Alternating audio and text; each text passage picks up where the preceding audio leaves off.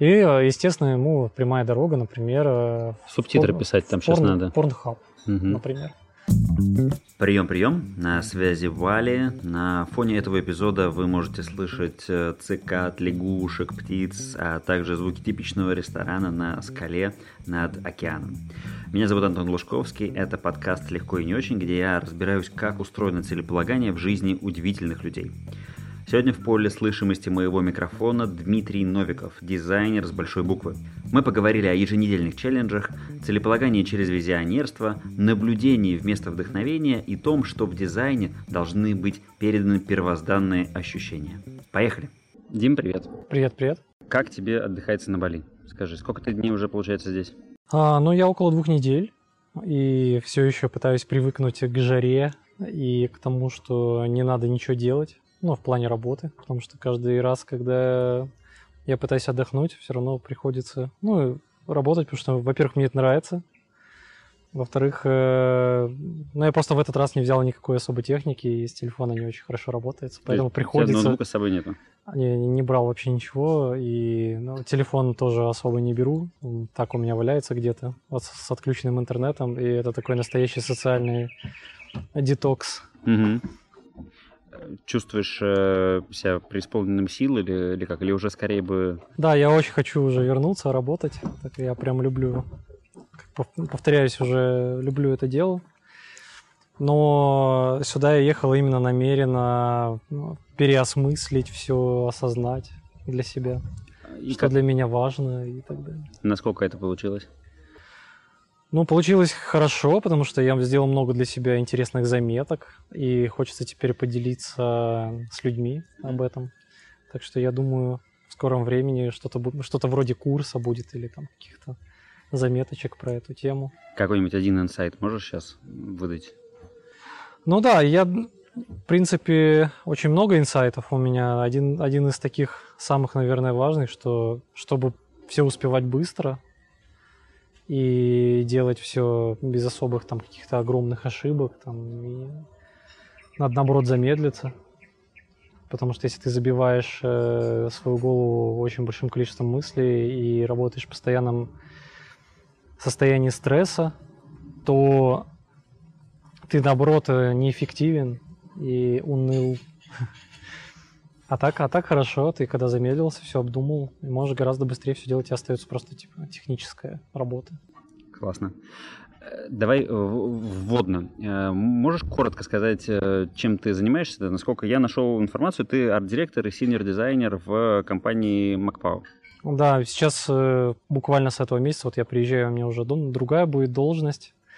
А, у меня будет что-то типа сервиса, который оказывает услуги всем продуктам внутри MacPaw. Мгм. И теперь все смогут ко мне обращаться, если им нужно что-то по продуктовому дизайну, или по озвучке, или по подготовке какой-то рекламной клевой кампании. Ну, в общем, такой. Выбрал себе работу, которая мне больше всего нравится. Мгм.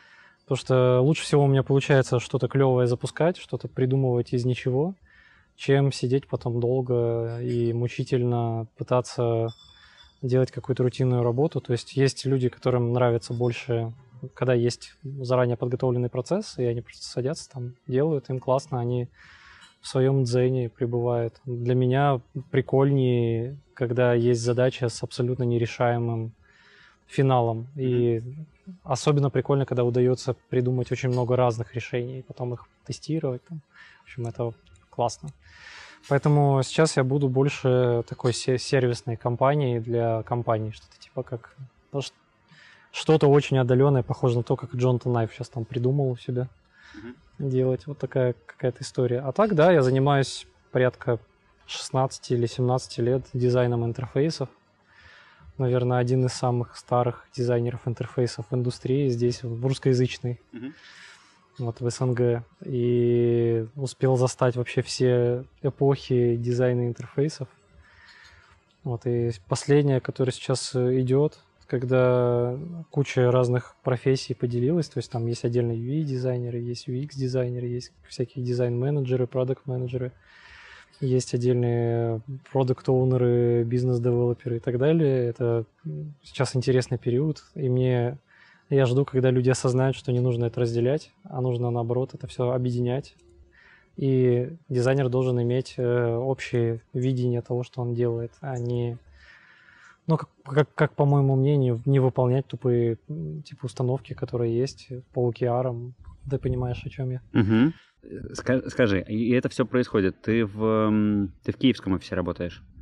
У нас один офис угу. э, в Киеве, да. Ну, то есть и... ты не, не, не свободен, ты не удаленный сотрудник или как? У меня где-то около полугода удаленной работы есть. Я могу ездить где хочу, но так получается, что вот у меня в прошлом году было типа полгода свободной работы, но мне так было увлекательно работать в офисе mm-hmm. с ребятами. Там очень много новых ребят у нас появилось, что не так уж я много времени провел вне офиса. Mm-hmm. И очень часто бывает, что я просто просыпаюсь где-то, ну, очень рано. Mm-hmm. Могу проснуться там, не знаю, в 7 утра. И мне чешет мозг какая-то клевая идея, хочется сразу сесть за нее работать, mm-hmm. делать. И я ее просто делаю к тому моменту, когда уже ребята подходят в офис, у меня уже все сделано, и поэтому мне по большому счету нет необходимости идти в офис mm. в какой-то мере, сразу начинаю работать. Mm. И по сути никогда не заканчиваю, потому что в принципе процесс дизайна не подразумевает того, что у тебя есть вот работа, а есть отдых. Это все время какой-то созидательно наблюдательный процесс.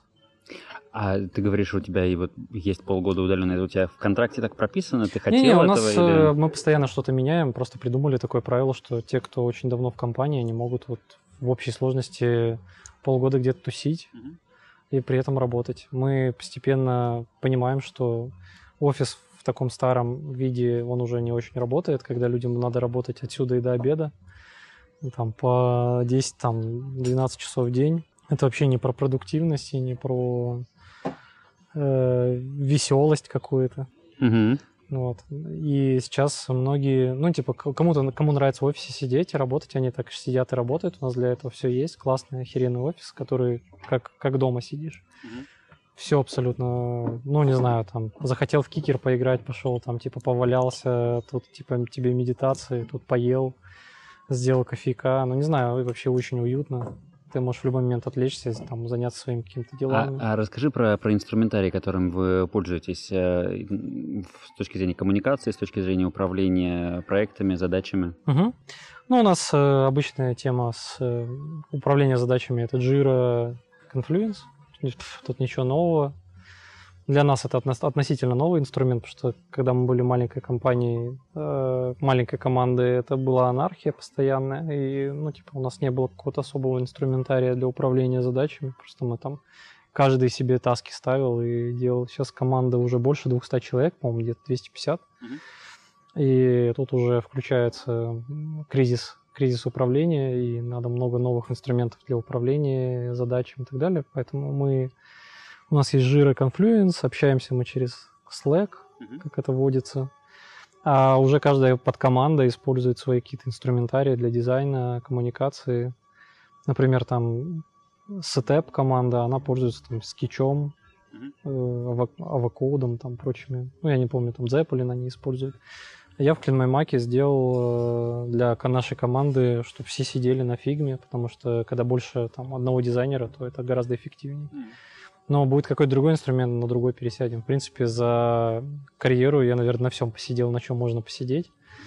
То есть, начиная, не знаю, от э, фотошопа всеми любимого, там, иллюстратора, то есть был и Coral Xara, и Inkscape, когда я работал с, ну, типа, делал дизайн для Linux, mm-hmm. там, для Genome там делал, работал в Inkscape и делали векторную графику который до сих пор работает. А, это, получается, у тебя корпоративные такие, ну, внутри компании а, инструменты. А у тебя остается потребность в каких-то собственных инструментах с точки зрения именно там задач, э, списков э, там, угу, дел, угу. целей?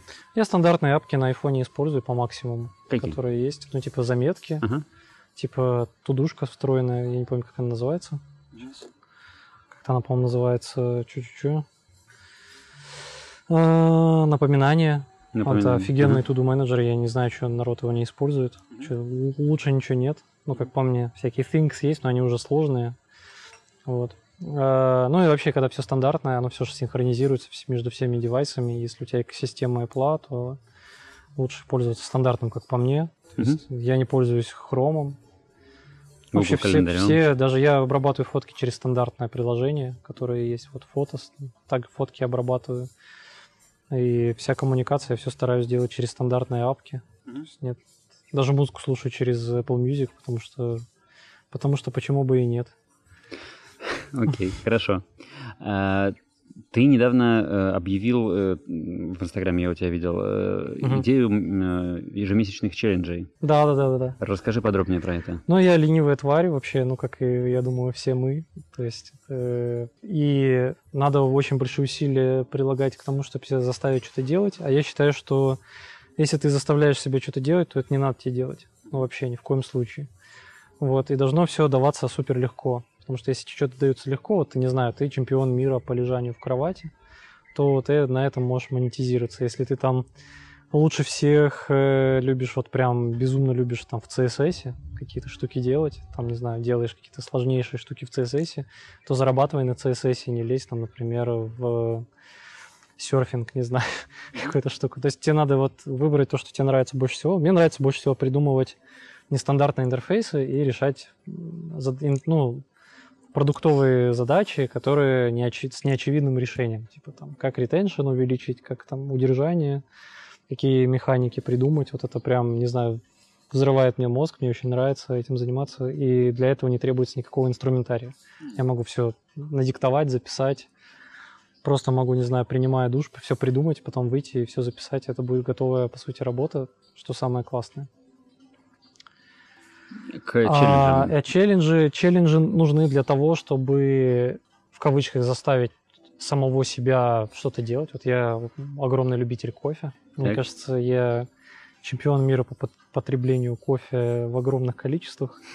И я, я осознаю, что потребляю его не для того, чтобы, ну, типа, взбодриться, потому что он так не работает на самом деле, те, кто знает любой чай там какой-то натуральный будет работать с точки зрения бодрежа гораздо-гораздо мощнее, у него гораздо дольше будет эффект. А мне, во-первых, нравится вкус, но нравится вкус, потому что я привык к нему, и это пищевая привычка. Как, вот, например, может нравиться вкус молока или может нравиться вкус мяса. Мы к этому просто привыкаем и начинаем типа это потреблять. И пару лет назад я перешел на веганство. А, тоже мне было просто интересно, они, как это повлияет на мой организм, и это повлияло очень хорошо перестал там болеть, прочее такое. И постепенно начал убирать в себя какие-то вредные привычки, такие как вот, например, там сахар, там пожирание сладкого, пожирание там, огромного количества мучного. Ты меня застал за потреблением пиццы, поэтому да, я тоже пытаюсь от этого избавиться потихоньку. А, и вот кофе это такой бич для меня самый главный все равно очень хочется его попить. Он такой имеет еще коммуникативный эффект. То есть ты когда с кем-то сидишь, надо заказать кофе, сидеть mm-hmm. пить кофе, хотя нафиг это не надо. Я подумал, что в коллективном, ну, в коллективе это делать гораздо проще. Я запустил такой эм, челлендж для того, чтобы люди тоже, которые хотят от этого избавиться или просто подумывали об этом, они прошли это вместе со мной. А так как э, они тоже имеют у себя Инстаграм, то это еще на большее количество людей повлияет в какой-то мере. Mm-hmm.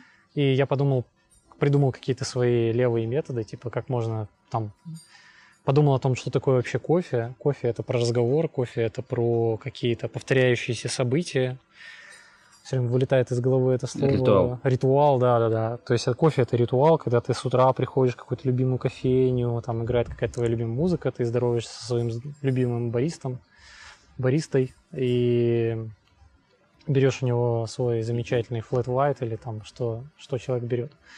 И потом долго смакует, глядя вдаль на виднеющиеся хрущевки.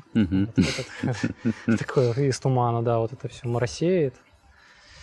И ты вот на это все смотришь и так далее. Я подумал, что надо продолжить сохранять этот ритуал, но заменить какую-то одну маленькую деталь, а это именно саму кофе, там, поменять его на чай, например, на воду или на какао, хоть как какао максимально похоже на кофе. Угу. Ну, типа, такого же цвета. Такого же цвета, такого же состава в целом, ну и примерно с таким же эффектом. И можно попробовать его просто поменять и так далее. Вот следующий челлендж я запущу. Э, я все мечтаю, типа, заняться своим телом с точки зрения, там, начать там, немножко подкачаться хочется к лету все-таки. Я особенно остро это ощущаю здесь, на Бали, mm-hmm. когда, типа, хочется на пляже покрасоваться, а я просто такой как соломинка, длинный дрищ. Э, видно, что я из IT. А я не очень люблю, когда человека видно, что он из IT. Веган из IT. Веган из IT, да, это сразу видно. И хочется как-то, ну, типа, привести свое тело в какой-то вид, который бы мне самому визуально нравился. Поэтому я подумал, не, не, не заставить всех ходить в зал, там это бесполезно абсолютно, потому что все заканчивается на моменте покупки абонемента. Абонемента, да. И я подумал, там, типа, вот такой кейс очень простой. Тебе же надо сначала заставить себя, опять-таки, придумать какой-то алгоритм, который паттерн, который ты будешь постоянно повторять.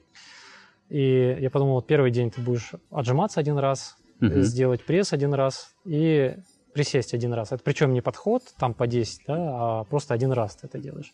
Первый день. Второй день ты делаешь уже это два раза. Uh-huh.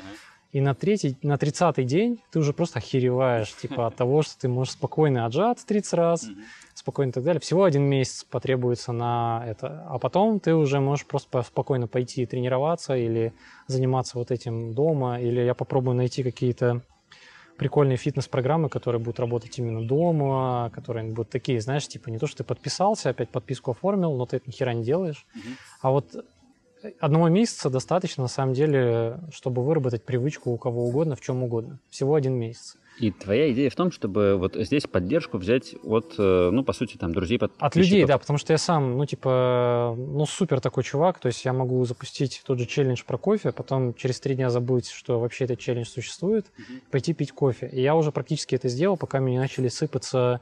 Я просил людей mm-hmm. отмечать меня в сторис, для того, чтобы я видел эти сторис, mm-hmm. и как они пишут о том, сколько они дней и что они заменяют. И работает? И я сказал, что я за это буду репостить. Да. Тогда. И вот эта штука, блин, офигенно работает. Да-да-да.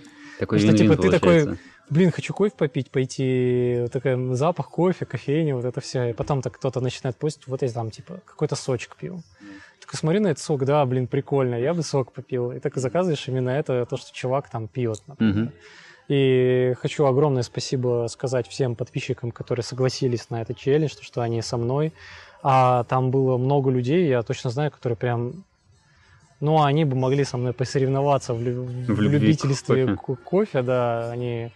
Я знаю, что они просто не вылазят из этой темы, они там шарят, короче, какой-то, типа, я даже так не, не разбираюсь, какой там сорт. Мне когда спрашивают, знаешь, там, типа, вам из Никарагуа или из э, Воронежа там кофе какой-нибудь. Mm-hmm. Я такой, типа, давай вкусное.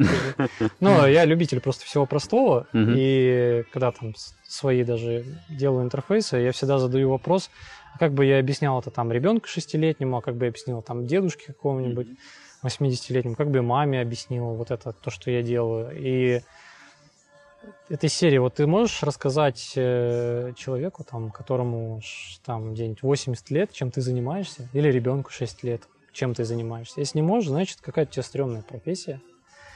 Вот, надо всегда уметь объяснить э, все простым языком, простыми словами.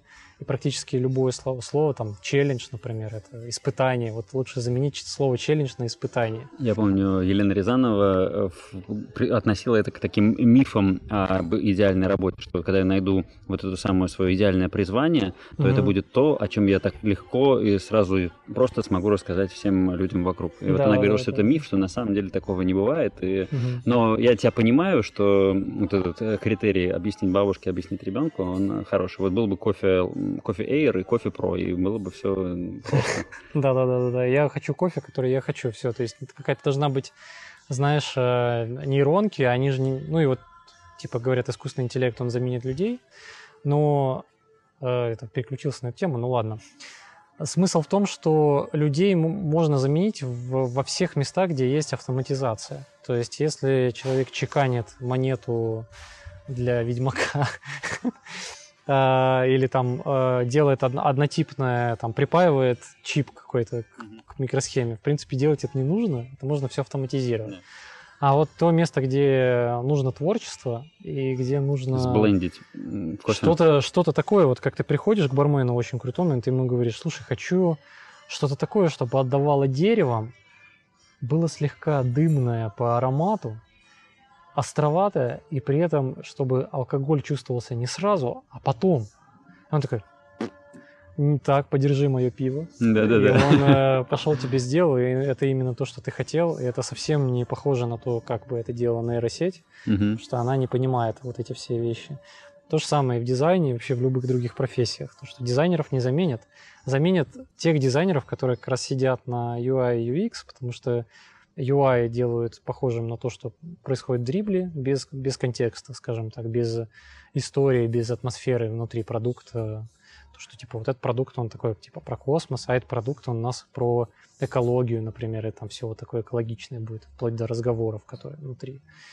А, и UX, тем более, вообще можно легко заменить машиной, потому что есть гадлайны, Мгм. и UX быть относительно легко, потому что достаточно прочитать гадлайны, например, macOS или винды, или там Android, или iOS, просто выучить их э, как хороший юрист, и потом практиковать, э, условно, там полгода, и все, ты уже UXер.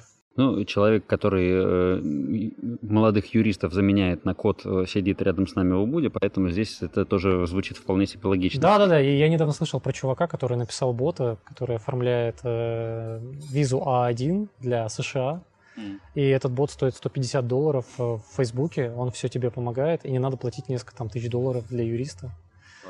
Вот, и ты экономишь кучу денег, этот бот делает все охеренно, и типа не нужны... Целая, целая пачка юристов отваливается в таком кейсе, а ты платишь даже не человеку, и ну, типа, не за работу человека. Ты- и ты не платишь за вещественный продукт. Ты платишь по факту за воздух. Мгм.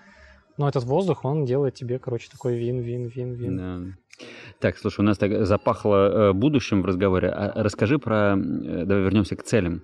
Вот э, как у тебя устроено планирование долгосрочное? Есть у тебя какие-то большие там цели, Мгм. мечты? Как Мгм. ты вот проводишь линию между что является мечтой, что целью? Пишешь ли ты какие-то списки, итоги года, планы? Не, списки я не пишу, планов тоже нет. Э, Я... У меня такая как бы черта есть такая больше, не знаю, что-то типа визионерской, можно так сказать, как бы это пафосно не звучало. Но любой вот продукт или вот мое какое-то типа отношение к чему-то или то, как я себя вижу через, там, знаешь, как говорится, там, как ты себя видишь через пять лет, Мгм. Вот эм, оно у меня так работает. Я хочу, чтобы оно вот так было, но не хочу, чтобы оно было так, а оно как будто бы уже есть. Мгм. Вот, допустим, не знаю, там захотел ты Теслу, и вот ты себе не то что представляешь, а осознаешь, что ты вот, ну вот она тут стоит, Мгм. и ты можешь просто выйти, сесть в нее и поехать. И потом каким-то спонтанным методом, абсолютно неведомо как, через космос или там кто угодно, как может называть, оно у тебя появляется. Потому что так или иначе твои действия, они, твое тело, твой мозг, ему похеру, короче, по большому счету. Зачем люди пишут цели? А, мозгу все равно, и нашему телу все равно. Оно будет думать то, как ты нарисовал. Вот. А, Я этот э, прием применяю, когда делаю продукты, Мгм. когда делаю супер детализированные, проработанные прототипы продуктов. Распечатаю их там на бумаге, там, делаю интерактивные штуки, как будто бы это уже физический продукт. Мгм. Мы вот последний даже раз Apple возили прототип на айфоне показать, и они такие, о, так у вас готовая программа. Такие, не-не-не, это прототип. Они такие, еще раз Мгм. пробуют, они не могут понять, что оно типа не настоящее. То есть там все так настолько зафейкано, Мгм. и получается экономия огромная ресурсов, потому что тебе не надо там привлекать девелоперов на создание какого-то рабочего прототипа, и они и очень легко обмануть человека. Но фишка такая, что это работает в том числе и на девелоперов. Они уже видят, что продукт существует, они уже видят, к чему надо идти, не абстрактная какая-то величина.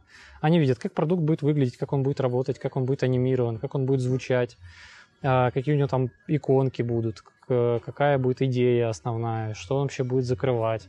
Человек может просто, типа, не программируя сам продукт, уже сразу его, типа, попробовать. И это работает именно таким нейропрограммированием, что ли, потому что они к этому продукту идут, но он уже, типа, есть. Вот, это как такая тема. Это, э, применение Зеланда в IT, мне кажется. О, да, да, да, да, да, ровно, ровно то же самое. Слушай, а давай, давай вот про, про Теслу тогда конкретно. Мгм. Как у тебя это случилось? Когда ты понял, что ты хочешь Теслу, и сколько прошло времени? И как Ой, она- это, короче, вообще интересная история. Вообще, я такой думаю, блин, ну я же такое про будущее, мне хочется делать какие-то вещи будущего. И я тогда за полгода, наверное, до этого начал осознавать, что, что если ты хочешь быть классным дизайнером, например, или ты хочешь классную типографику делать, тебе надо, ну или какие-то умные вещи говорить, тебе надо окружение, ну типа окружить классными людьми, окружить себя классными там эстетичными интерьерами, окружить себя классными технологиями, которые самые лучшие могут быть на сегодняшний день. Вещи должны быть все супер качественные, может не так много, лучше купить меньше, но купить, например, там акне какой-нибудь, да, или там купить одну сумку, но она будет хорошая, там, типа, какой-нибудь Луи, например. Ты покупаешь, знаешь, что, типа, Луи делает сумки, которые не разваливаются. Ну, не все, но ты, по крайней мере, знаешь, что эти чуваки придумали сумки и, и чемоданы. То есть можно к ним идти за этим, купить одну. И ты вроде до хера потратил, но сэкономил в будущем. И вот этот подход, когда ты себя окружаешь э, вещами, людьми, интерьерами, э, дизайном, вот почему я очень люблю Лондон, оно на тебя начинает влиять. Ты, оно начинает диктовать тебе, как это делать. Ты не то, что копируешь это все, а начинаешь задавать вопрос, почему это так сделано, почему это так сделано находясь в Киеве, просто очень сложно получить э, influence хорошего дизайна, потому что его там, в принципе, ну, на улицах, я имею в виду, и так далее, практически отсутствует. Там элементарно сливы не проработанные, там безбарьерная среда, среда, там этого вообще, вообще нет. Мы получили классное наследие Советского Союза в этом плане. И вот с Теслой произошло то же самое, потому что я там перешел на веганство, думаю, почему я езжу на дизельной машине, которая безумно коптит. Mm-hmm. Вот до этого была дизельная машина. И каждый раз, когда я заводил, она воняла, вот это все. То есть там я такой думаю, блин, надо на электрокаром. Но у меня были такие страхи, типа там, а что я буду делать с зарядкой, что и так далее. А потом я понял, что есть вещи, которые ты должен себе разрешить. Ну, что ты можешь себе там позволить, ты не можешь себе позволить. А ты должен типа себе просто разрешить. Потому что многие вещи, которые люди могут себе позволить, они денежно-то могут и физически могут, но не могут себе разрешить быть в хорошем отеле, где хороший сервис. Не могут себе разрешить ездить на хорошей машине или там выбрать себе бизнес-класс в самолете, если даже они могут по деньгам себе это позволить и получить удовольствие уже сразу, не попадая там на Бали, например, ты тут попал, там сразу получаешь удовольствие. Получить уже сразу прям при первом шаге в аэропорт, когда тебя привезли там, и так далее. Вот этот вот подход, а, к чему он привел? Я сидел, э, как-то кушал вечером и увидел просто пост, новость, что в Украине заканчивается льготный ввоз электрокаров. Если не продлят закон, mm-hmm. его продлили, по итогу потом, спустя два месяца. Его если продлят, и этот. И мне пишет чувак знакомый, который занимается, собственно говоря, привозом электрокаров с Европы, ну, Тесла, именно Теслами. Пишет Димон, вот сейчас, короче, вероятно, у тебя последний шанс купить э, машину в полтора раза дешевле, чем она будет, если, короче, закон перестанет действовать. Да, да. То есть я подумал, что, блин, до хера дорого. Я на самом деле до сих пор очень много должен за эту машину. Но по итогу я просто зашел посмотреть, что у них там есть, и оставил предоплату прямо с Apple Pay, прямо с телефона. Uh-huh. Оставил эту предоплату, думаю, ну и хер с ним, типа того. Ну, будет у меня вычитаться из дохода какая-то определенная сумма. Но зато я именно выполню свой какой-то гештальт о том, что типа я не буду загрязнять среду и что это будет машина про будущее. Uh-huh. И да, я не могу ее себе позволить по, типа, типа по деньгам, а, ну, типа и хер с ним. Типа, пускай. Давай, э, пять самых восхитительных вещей в Тесле, удивительных. Э. Автопилот первое. Это то, почему ты после Тесла не можешь выбрать Bentley Continental GT или Lamborghini Huracan или какой-нибудь там, не знаю, Maybach или Rolls-Royce или BMW любой. Это автопилот. Да, есть адаптивный круиз-контроль у многих машин, но в реальности ехать, например, 7 часов и нифига не делать в машине, просто сидеть и чилить, слушать или смотреть там ютубчик mm-hmm. И понимать, осознавать ощущение вот этой безопасности и отсутствие усталости, это очень дорого стоит. Это то, ради чего вообще эту машину имеет смысл покупать. Mm-hmm. Второе, это, конечно, разгон и управляемость этой машины, потому что, если честно, на всем, на чем я катался, не было такого. А мне посчастливилось покататься и на паршах, и на бимерах, и на, чем только я не ездил. Но потом ты, конечно, осознаешь, что это как э, поюзав iPhone. Вот помнишь, когда первый iPhone появился, а вокруг люди с Nokia, эх, неплохие телефоны, все же вокруг неплохие, Siemens, Nokia, Sony Ericsson были потрясающие, HTC, э, но они вот там, типа, знаешь, тебе говорят, а можно музыку передать по Bluetooth? А ты такой, чё, come on, нет, все, типа, это другой мир, ты уже все, ты не можешь вернуться назад, несмотря на то, что функционально эта штука может быть хуже. Да, там нет, типа, массажа сидений и так далее, но тебе пофигу, что это Тесла, ну, типа, другой, другой вообще мир. Потом, э, там мне нравится тема с тем, что там есть зарядка, и она, если у тебя есть своя, то ты заряжаешь машину, на самом деле, 10 секунд. 5 секунд ты втыкаешь эту зарядку, 5 секунд ты вытыкаешь эту зарядку, остальное время ты не используешь Э, вообще. Это, это что такое? Это, это в смысле Powerbank какой-то? Не-не, имеется в виду, ну, стоит э, зарядная станция у тебя на парковке, ты можешь просто, типа, воткнуться, вытыкнуться, это прикольно. И мне нравится, что ты, пока стоишь на зарядках, можешь пошпилить в игры, посмотреть Netflix, и вот это все. То есть они это все предусмотрели. И я так как-то приехал в торговый центр на фильм, понял, что я приехал очень-очень рано, и мне еще 40 минут до фильма, я еще смотрел на, на Netflix, там, не помню, какой-то сериал. Короче, было прикольно. Ну, то есть оно как бы тебя еще развлекает.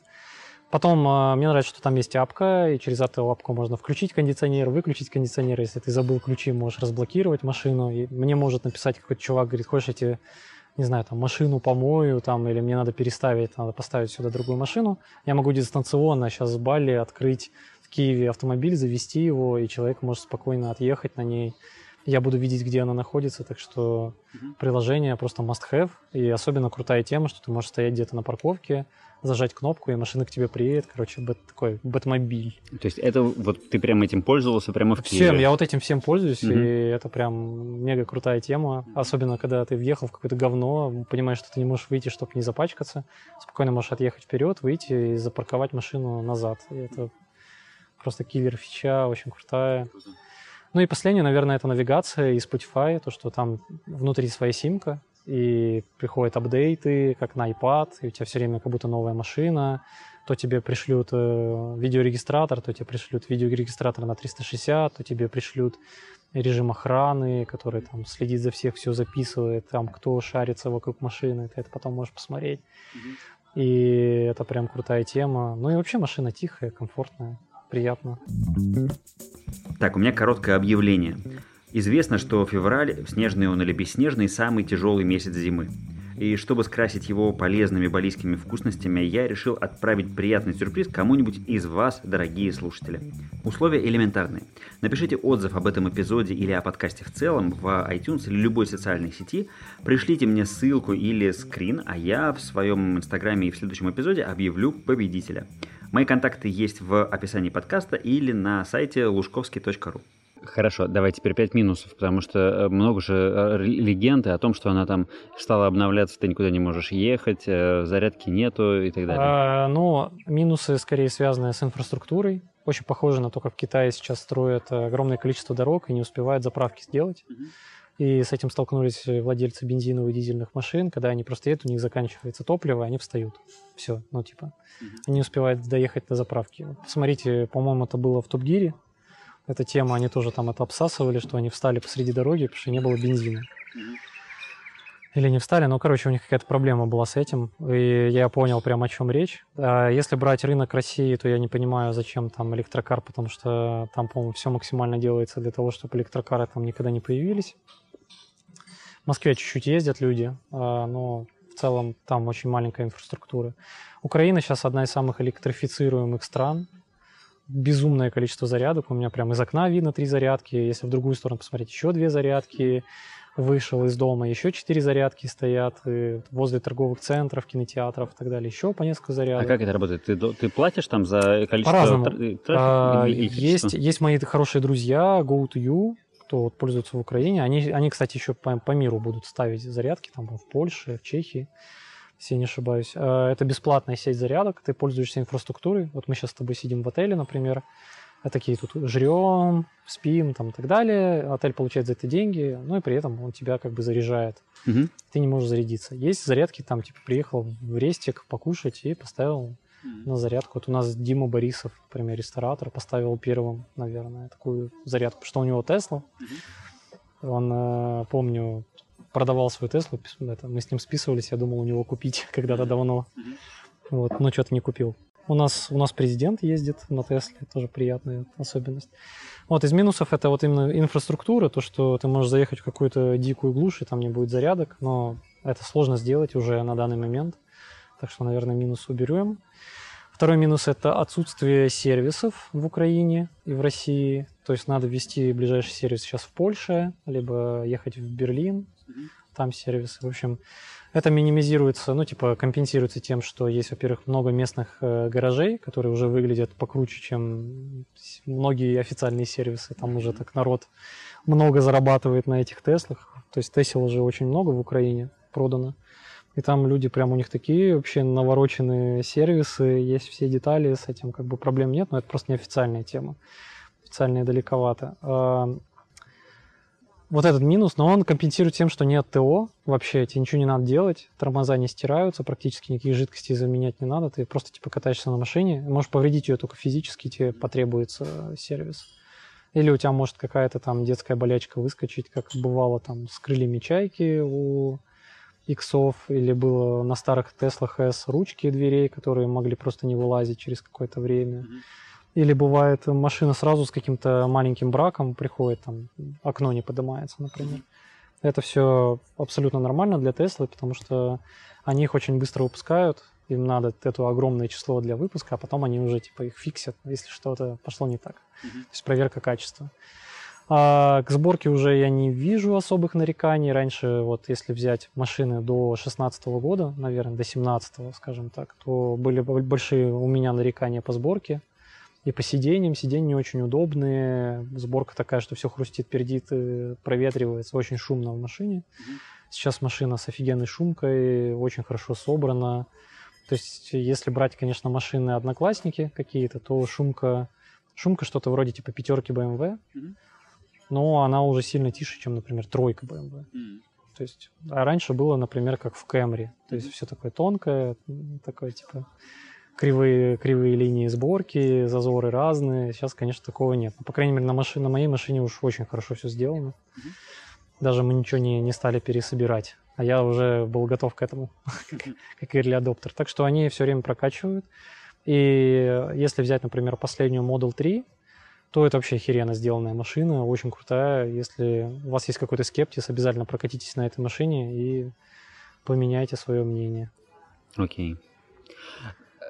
Спасибо. Что-то из минусов я пытаюсь вот вспомнить, какие-то еще глобальные. Да нет, особо нет. Место дофигища, машина опускается, поднимается, поэтому у меня не было проблем с внедорожьем, можно сказать, где у нас есть такие участки, где невозможно проехать. Ты на ней, э, ну, базируешься в Киеве. Угу. Я так понимаю, что вот это 7 часов за рулем вы катаетесь по, по ближним странам в путешествия. Да, я проездил половину Европы уже на ней и проездил вообще всю Украину еще и по нескольку раз.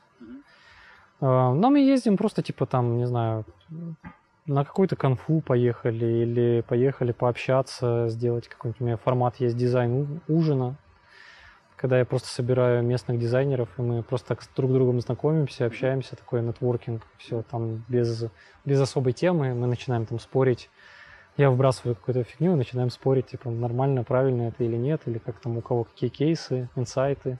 И ты, э, вот, согласно тому, что ты говорил раньше, ты это делаешь просто потому, что тебе нравится, тебе хочется, не потому, что ты себя заставляешь, и ты это как-то не планируешь. Как это происходит? Просто спонтанно? Да-да-да, ну типа это родилось из серии, типа приехал, скучно, написал в Facebook, например, или в Instagram, что типа лоло, давайте, короче, вместе поедим. И собирается куча народу, это mm-hmm. очень круто. Это как мы собирались вот буквально. Да-да. Хорошо. А оригинально ты с юга Урала? Да-да-да, я с, из Челябинской области, с маленького закрытого города. Трехгорный город. Вот он... Ты сразу в Киев переехал или ты еще где-то жил? Не-не, ну я так нормально покатался по России, так посмотрел, там где-то где тусил, там понемногу. Но в целом, да, то есть я переехал уже на постоянку в Киев, где-то mm-hmm. лет 10 назад. Mm-hmm.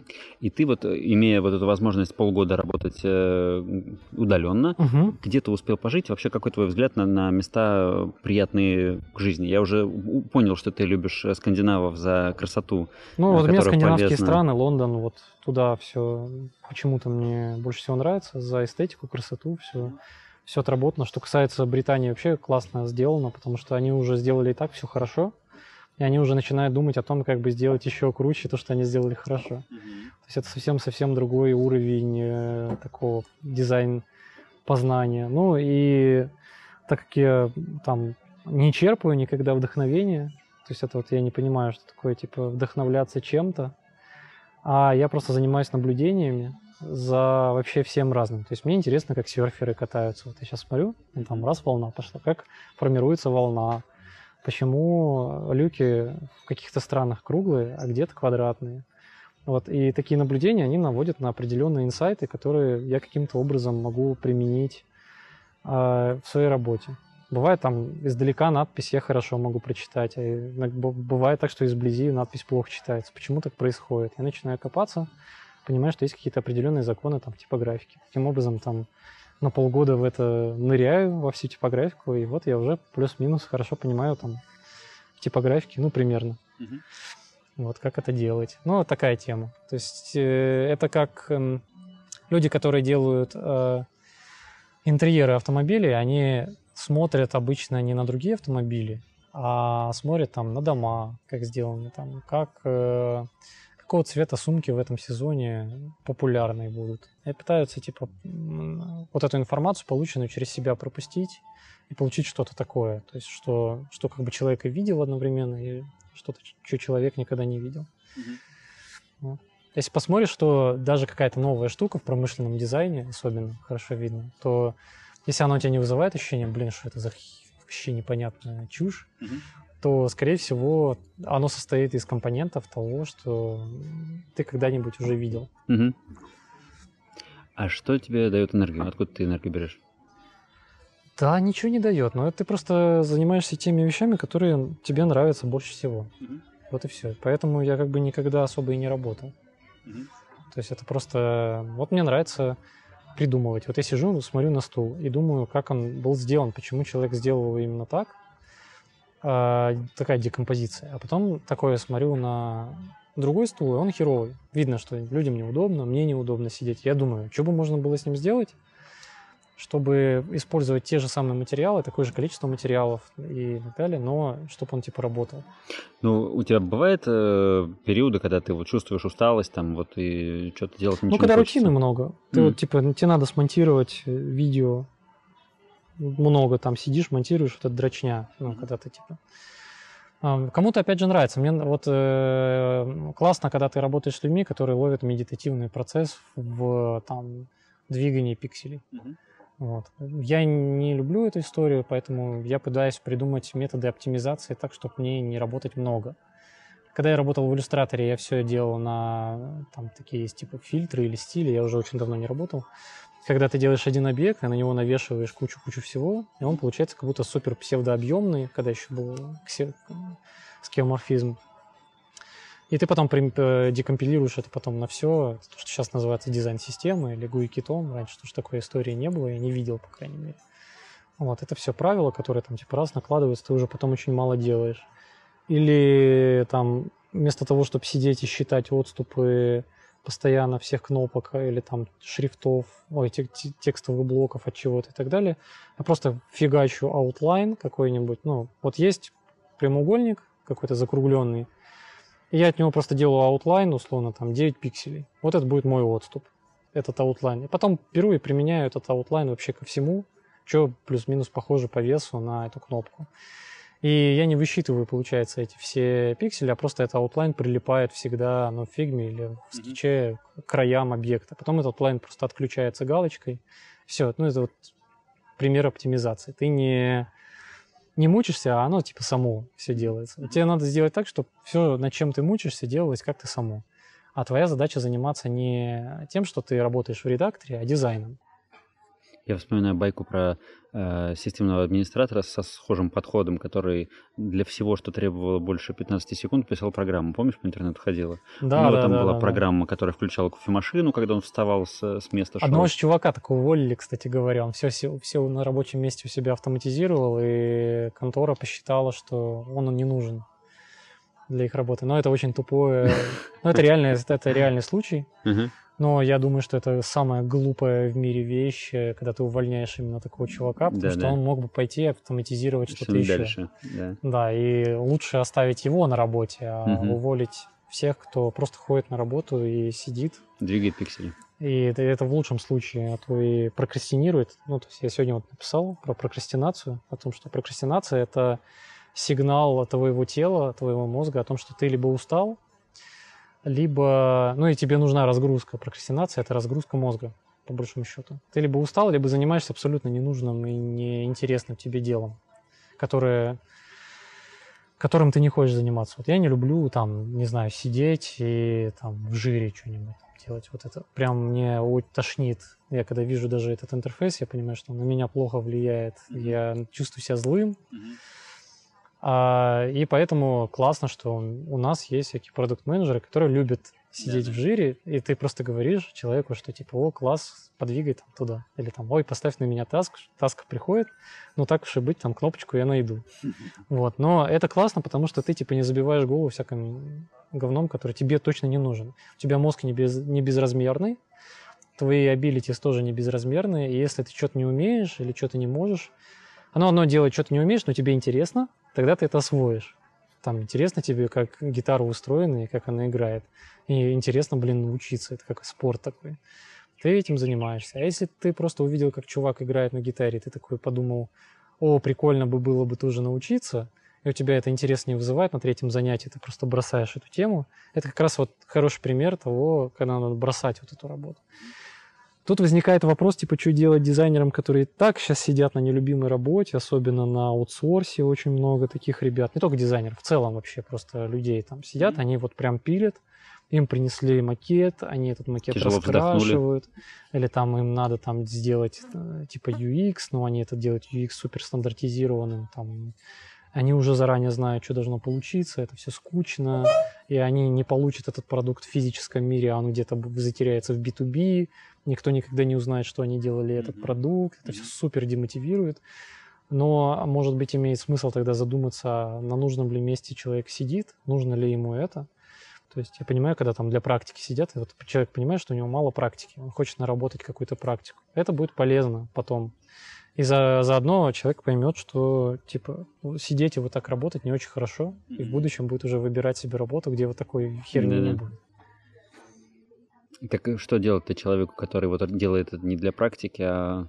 Ну просто типа ходит на работу, Мгм. ну задуматься, самый главный вопрос задать себе, а что мне нравится больше всего, что я люблю больше всего. Может человек любит шпилить э, в контру, так может ему стримами надо заниматься этой контры, например, и тоже так же зарабатывать деньги. Или он может присоединиться к какой-нибудь киберспортивной команде и делать для них дизайн. Или там дизайн апки сделать какой-нибудь э, для киберспорта, который там ставки можно делать. Ну, типа вариации миллиард. А просто, типа, заниматься тем, что вот ты прям очень любишь. Типа, как человек, который очень любит там порно смотреть, например. Супер любит порнуху, все это. И, э, естественно, ему прямая дорога, например... э, Субтитры порно- писать там в сейчас надо. Порнхаб, Мгм. например. Порнхаб. И он такой, типа, блин, круто оптимизировать там, типа, эти сайты. Ну, это, это прикольно. Я люблю делать какие-то суперсложные штуки супер простыми. Поэтому такие приложения супер комплексные, как CleanMyMac, которые внутри целой операционной системы, можно сказать, которые, они, ну, не, это невероятно сложная программа на самом деле. С точки зрения, если бы ее просто надо было бы проектировать, там каждая маленькая фича, которая есть, она тянет еще на отдельный софт.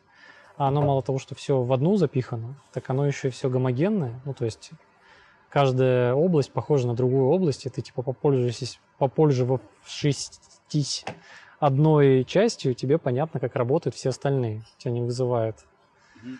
привыкание. Ну, типа раз попользовался, типа, а, понятно. И оно все там по усложнению идет.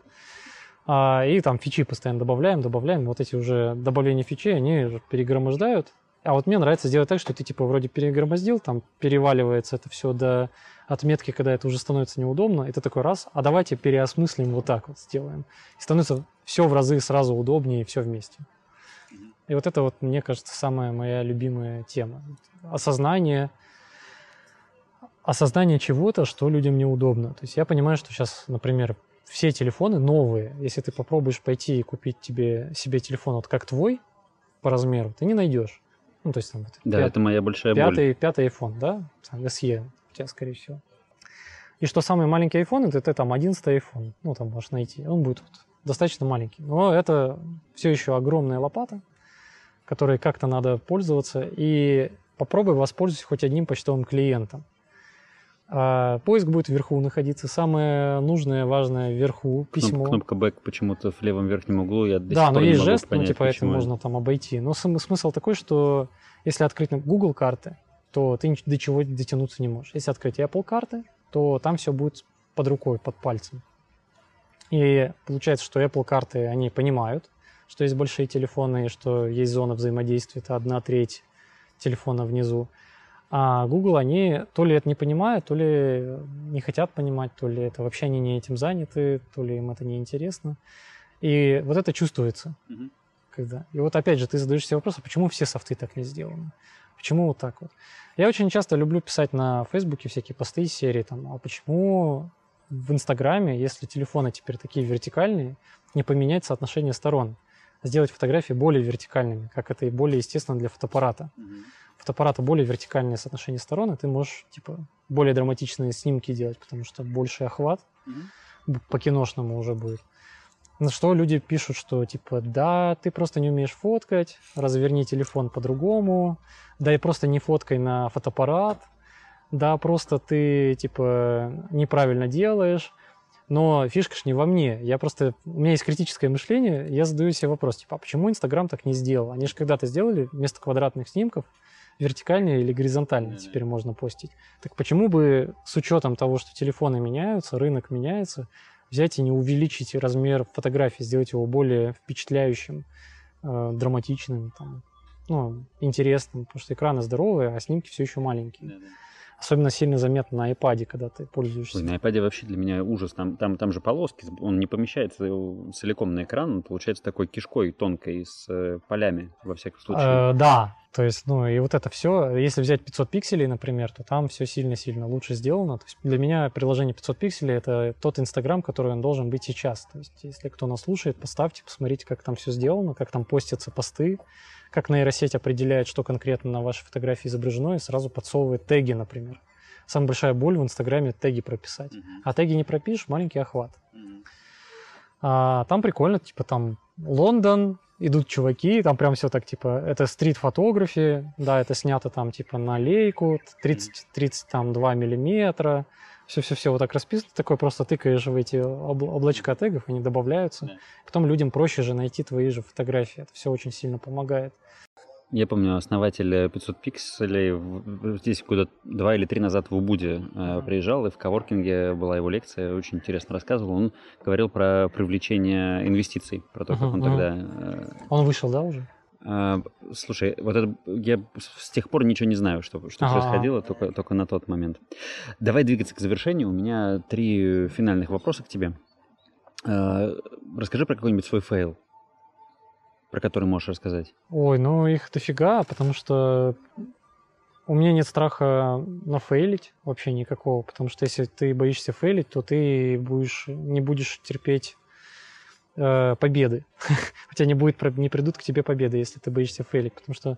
Поэтому фейлы всегда примерно два фейла на, одно, на один выигрыш. Стабильная тема. И это начиналось с того, что вот не было АБ-тестирования, я не знал, что это такое, и просто сказал, что давайте сделаем светлую тему, потому что я где-то в книжках вычитал, что большинство людей лучше воспринимает черный текст по белому. Мгм. И говорю, давайте сделаем не белый текст по черному, а наоборот. И у нас резко упали продажи, очень жестко причем. То есть можно было, типа, без всяких АБ-тестов понятно, что это провал, и что сразу упало доверие к продукту, просто из-за того, что я взял, поменял цвета, потому что я где-то выучил. Ну, типа, где-то это прочитал. С тех пор я дове- научился дове- не доверять книжкам, а доверять какой-то своей внутренней интуиции, и фейлов стало значительно меньше. Э, Давай сразу про книжки как раз. Э, Можешь назвать три книги, которые повлияли на тебя? О, Да нет, но больше люди влияют. Книги, Давай- давай людей. В книгах очень, в книгах очень много написано чьего-то опыта, к сожалению. То есть оттуда можно взять какую-то информацию, типа вот там у Раскина. Вот у Раскина отличная книга, которая какие-то базовые понятные вещи там рассказывает. Там можно почитать Айн Рэнд и подумать, как поменять свой mindset. Ну, это вот Атлант расправ... Да, да, да. Это тоже такая штука. Правда, я уже не совсем помню, что там в книге. Она такая тяжелая и большая. Да, и еле влазит на iPhone. Сапиенс, вот хорошая книга, очень крутая. Типа, начинает, ты начинаешь все ставить под сомнение. Что типа там, оказывается, мы нифига изначально мясо не ели, как исторически сложилось. И вообще откуда пшеница появилась. Ты начинаешь там типа про деньги думать, что деньги это на самом деле тоже придуманная тема. Никогда не была, она не несет никакой особой ценности вот такие какие-то вещи начинаешь думать, и оно все перекладывается тоже на дизайн. Ты думаешь, все время, даже если придумал какую-то супер гениальную штуку, ты можешь ее подставить под сомнение. Mm-hmm. И такой типа, о. Вот, а из людей, ну не знаю, там э, Сесилия Манс, мне очень повезло с ней лично пообщаться. Сесилия Манс это э, первый дизайнер интерфейсов вообще известный, по крайней мере. Э, она работала с Джобсом, она рисовала первый Mac, ну, macOS, рисовала Windows 3.11, если кто-то помнит, ну, третий, третью винду. Э, иконка пассианса косынки, я думаю, всем известна, это ее работа. Или там улыбающийся Mac, или иконка команд. Все она придумала. Она сейчас работает в Pinterest, э, главный дизайнер. Сколько ей лет тоже? Ну, много-много, там за 50. Ну, то есть 60 с чем-то. Она уж такая бабушка. Но она такой, как типа взрослый ребенок. Ну, как и положено в Америке. Это, ну, это у нас только такие, о, там бабушка, все. А у них, у них не, не, не скажешь. Просто женщина очень красивая, такая классная и такая какая-то добрая. Мне удалось с ней поболтать, она посмотрела на то, что мы делаем. То есть, как э, сказала свой фи чуть-чуть. Типа, что не так. Она, она поселила в меня идею, что в дизайне должна быть эмоциональность всегда. Должно быть э, какое-то твое первозданное ощущение, которое ты бы хотел передать. И вот я когда делал последний My Mac X, а, я подумал о том, какое я испытывал ощущение, когда первый раз увидел Mac вообще. И увидел там macOS Tiger тогда был. И вот что я в этот момент чувствовал какое у меня было изумление и благоговение перед этим. Я подумал, что я хочу передать это ощущение всем через свой продукт. Получилось, не получилось, это уже другое, но людям нравится. И еще я озвучивал продукт сам э, при помощи старых маков. Я записывал звуки со старых маков. Mm-hmm. Так как у нас есть музей, и самые старые. Записывал самую первую мышку от мака. Ты когда клацаешь на кнопку скан, ты можешь услышать звук клацания первой мышки, например. Там много-много ретро-звуков, они все смиксованы с э, аналоговыми всякими скрипками, пианинами. Mm-hmm. А, и это такое создает ощущение дороговизны происходящего mm-hmm. и какой-то доброжелательности. Это, ну, типа, ты заплатил вроде денег, немало заплатил, но я хотел, чтобы сам продукт выглядел так, работал так и звучал, ощущался, э, взаимодействовал с тобой, разговаривал, что это сильно дороже, чем ты отдал денег угу. чтобы было ощущение, капец, я хочу еще заплатить. Ага. Вот это вот. Круто. Круто, спасибо. Ну, И... из людей, вот я говорю, там типа Силия Манс, потом э, э, есть, есть Сесилия Манс, или я вру? Ага, да, Сесилия Манс, это дизайнер Бенка Нолсон, и этот, я перепутал. Ага. А с Джобсом работала Сьюзен Карр. А. То есть Сьюзен Карр это вот про Windows 3.11 и про Да-да-да, Сьюзен, Сьюзен Карр именно про Windows 3.11 и Mac, и Pinterest, именно Сьюзен Карр, перепутал. А Сесилия Манс это дизайнер интерьеров, э, мебели, и а, она делает, э, не, не, сделала несколько продуктов у Бенка Нолфсон, это скандинавский, скандинавский дизайнер. И вот, мне кажется, вот эти два человека на меня больше всего влияния такого, там, ну, на уровне, как Дитер Рамс, например, для многих, mm-hmm. там, или Джонатан Найф. А вот для меня как-то вот эти два дизайнера, они, они мне как-то близки по ощущениям. А еще э, такая была идея, которая просто, как, знаешь, э, в Inception, там человек пришел, положил, одну, одну интересную идею положил э, э, Карим Рашид, который делает очень такой вульгарный, специфичный дизайн вообще предметов, промышленный дизайн. То есть у него там очень странные пылесосы, там очень странные. Там, типа... он, он сам по себе или он где-то работает? Он, он не, не, он сам по себе, это его там дизайн-агентство, то есть он, он сам по себе очень такой яркий чувак, это египетский, по-моему, дизайнер. Мгм. Он э, такой, ну, типа фрик. Мгм. Вот, но он спросил, вот, вот у него классный вопрос из серии, если сейчас нет пленки в фотоаппаратах, то почему фотоаппараты продолжают выглядеть как фотоаппарат? Ну, вот если мы на iPhone посмотрим, он же не выглядит как фотоаппарат. Или если ты делаешь пылесос, то почему он должен выглядеть как пылесос? То есть он ставит под сомнение то, как выглядят объекты. И это тоже, я постоянно задаю этот вопрос, когда сам что-то пытаюсь сделать, и это помогает мне, например, делать классные иконки, которые с неожиданным содержанием внутри. Ну, пленочный аппарат, допустим, у меня с собой в сумке, а вот э, как выглядит пылесос переосмысленный, это прям А у любопытно него там конус посмотреть. такой стоит, интересно, да, очень прикольно. А, например, я делал иконку больших, больших файлов, которые валяются у тебя на жестком диске, и ты не знаешь, где они лежат. Мгм. Это была папка, а внутри есть кит. Был расположен. Это типа самое большое животное, ну типа там белый кит, Да. самое большое животное, которое у тебя есть, но оно лежит в папке, его не видно. Ну. Мы помогаем тебе найти кита в Да-да-да. океане. Да. Такая история. Я вот Круто. люблю такие метафоры. Эм, Про кино что-нибудь скажешь? Кино, сериалы, да, которые... да, я вообще Давай- такой давай- огромный и давай киноман, кин- киноман и игроман. Давай я тебе три фильма назову, Давай. три, три, три игры, которые вот прям максимально крутые. А, первый фильм это «Космическая Одиссея» Стэнли Кубрика. Это прям пф, там must have. Потом, а, наверное, Inception. Начало. Да-да-да. А «Назад в будущее». Первый, второй, третий. Да, все. Ну, типа, «Назад в будущее» просто как такой культовый фильм. Фильмов, на самом деле, гораздо больше, но вот эти три, они первые, которые пришли на ум. А почему? Вот коротко можешь сказать, почему именно они? Ну, Стэнли Кубрик, потому что он мастерски смог все без компа сделать так, что ты не можешь поверить, что это снято вживую. И там очень правильное позиционирование, классный сюжет. Ну, обязательно надо посмотреть. То есть он классный, сам по себе классный. Очень, очень много всего в эстетике. Вот эта эстетика чужого там тоже, она повлияла на меня с точки зрения визуального. Назад в будущее, понятно, вот мне нравится вот это ощущение высаживания постоянного главных персонажей, которые. «А, типа, что-то произошло, вот это ощущение приключения безумного и э, ощущение научной фантастики и вопроса «а что если?». А, Оно, оно супер на меня тоже влияет, вот это «а что если?». Как игра Wolfenstein, одна из последних, она позиционирует, что если фашисты победили, Мгм. вот, и что происходит в мире в этот момент. Или альтернативная вселенная в фильме For All Mankind, типа, что если Советский Союз первый высадился на Луну? Мгм. И как, что делают американцы при этом? Вот. И ты такой, типа, это ж можно миллиарды, миллиарды вариантов придумать, и интересно за этим наблюдать. Мгм.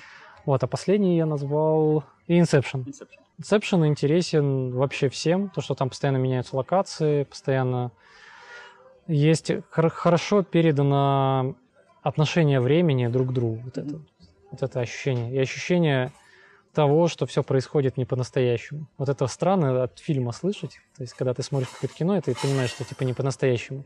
А там вот именно вот это ощущение осознанного сновидения, которое довольно часто меня, ну, у меня происходит. И я не проходил никаких практик, у меня с детства такая тема, то, что я могу спать, спать, там видеть какой-то сон, потом понимаю, что что-то, короче, не так, и понимаю, что типа, о, прикольно, мой мозг рисует реальность Можно какую-то. Можно типа что-то там поделать. Потрогал стол, он как стол. Ты такой, о, кайф, как мозг это делает. Начинаешь думать, потом просыпаешься быстро из-за этого. И это тоже в этом фильме показано, что как только ты начинаешь понимать, что это сон, и осознавать, что что-то, короче, идет по бредовому сценарию, он тебя выбрасывает. И это мне как-то очень срезонировало, было интересно. Хорошо. Так, и три игры ты обещал. И три игры. Первая игра это Фес. Это Феска в переводе. Это такая инди-игра, которую делал один чувак пять лет. А, И она абсолютно шедевр, я не знаю, со всех сторон. Суть игры в том, что персонажу открывается э, правда о том, что есть третье измерение. А потом открывается правда о том, что есть четвертое измерение. Вот. А он сам двухмерный персонаж, пиксельный, живет в двухмерном пространстве. Мгм. И на него вот это типа падает феска, которая рассказывает ему о том, что есть третье измерение. И ты можешь вращать мир наподобие, как это было Монумент Воли, но Монумент Воли взяли эту идею оттуда. Mm. Ну и еще была игра Экохром когда-то давно. Вот. И вот эта фес, она, во-первых, у нее потрясающая музыка, потрясающий дизайн, цвет, э, взаимодействие. Там нельзя умереть. И это все про исследования и головоломки, и секретики, какие были раньше на Дэнди. Вот, типа, если ты тут поскочишь, тут это, типа, или подмигнешь тому-то персонажу, у тебя откроется какой-то ящичек. Ты оттуда возьмешь какой-то кристалл, и с этим кристаллом ты в конце игры получишь другую концовку. Uh-huh. Вот, вот про это Фес. Вторая игра — это Half-Life. Ну, вообще вся, вся эта вселенная, серия вместе с Порталом. Безумно нравится геймдизайн, как сделано. Все досконально, круто невероятно. Я могу сколько угодно раз возвращаться к этой игре. Сделана она абсолютно потрясающая. Классное ощущение эскапизма. То, что ты там прямо живешь в этой среде, она очень правдоподобная. И нравится взаимодействие с окружающим миром, как это сделано. Потом бы я хотел еще отметить Зельду, Легенда Зельды, которая эксклюзивно только на Nintendo была. Всегда я для этого купил Switch, чтобы поиграть в Зельду. Это просто феноменальный дизайн, опять же, всего как сделано. И вот это есть ощущение того, что делали дети, как будто бы, потому что, типа, а почему нет? Вот ты такой идешь, думаешь, вот дерево, и вот река, что с этим можно делать? Просто порубить дерево и спихнуть в реку, и таким образом плыть, и докуда ты, ты там достанешь. У тебя создается иллюзия, что разработчики про это не подумали. И так касаемо всей игры. Там ты идешь с факелом, но вокруг тебя оказывается трава. Эта трава начинает гореть, если ты стоишь долго с этим факелом. Или пошел дождь, этот факел, этот, или у тебя есть какой-то меч, и пошел дождь, и там молния, и в этот меч долбанет. Тебе надо выбросить оружие, которое металлическое, и так далее. То есть вот эта безумная проработка, она просто вообще впечатляет, ты понимаешь, вот как ты только посмотришь на вот это, ты хочешь сделать продукты такие же проработанные, продуманные, типа, а что если вот я сюда пойду? А что если человек, там, не знаю, исследует все уголки софта, давайте дадим ему там награду какую-то, там, типа, получит лорд, там, исследователь какой-нибудь. И это будет весело просто. Мы так сделали в Gemini, у нас там есть, типа, система наград за то, что ты поставил другие наши продукты. То есть такая какая-то тема. И оно помогает нам продавать еще продукты, и это весело. Ну вот. И там много юмора запихано, поэтому люди хотят просто какую-то шуточку почитать и такую штуку делают. Ясно. Давай сворачиваться. Угу. Спасибо тебе большое. Мне остается пожелать тебе хорошо здесь да, отдыхать. Да, отдыхай, да. А, Я уже прям не могу, хочу работать. Вернуться продуктивно к работе, э, чтобы все твои идеи, наблюдения э, перевоплотились в какие-то полезные начинания, много полезных, хороших челленджей для тебя и для твоих подписчиков. Э, ну и вообще всего хорошего. Спасибо. Тебе Спасибо. тоже. Пока. Ура! Вы дослушали до конца. Напоминаю, что среди оставивших отзывы я разыграю тропический приз. Пришлите ссылку или скрин вашего отзыва мне. Мои контактные данные есть в заметках к этому эпизоду или на сайте Лужковский.ру. Также через сайт вы можете связаться со мной, если у вас есть какой-нибудь коучинговый запрос. Хочется структурировать мысли в голове, принять важное решение, пройти новый путь, ощущая поддержку кого-то со стороны. Я на расстоянии одного сообщения, разве что на 5 часов опережаю московское время. Следующий эпизод выйдет будет совсем скоро. На связи.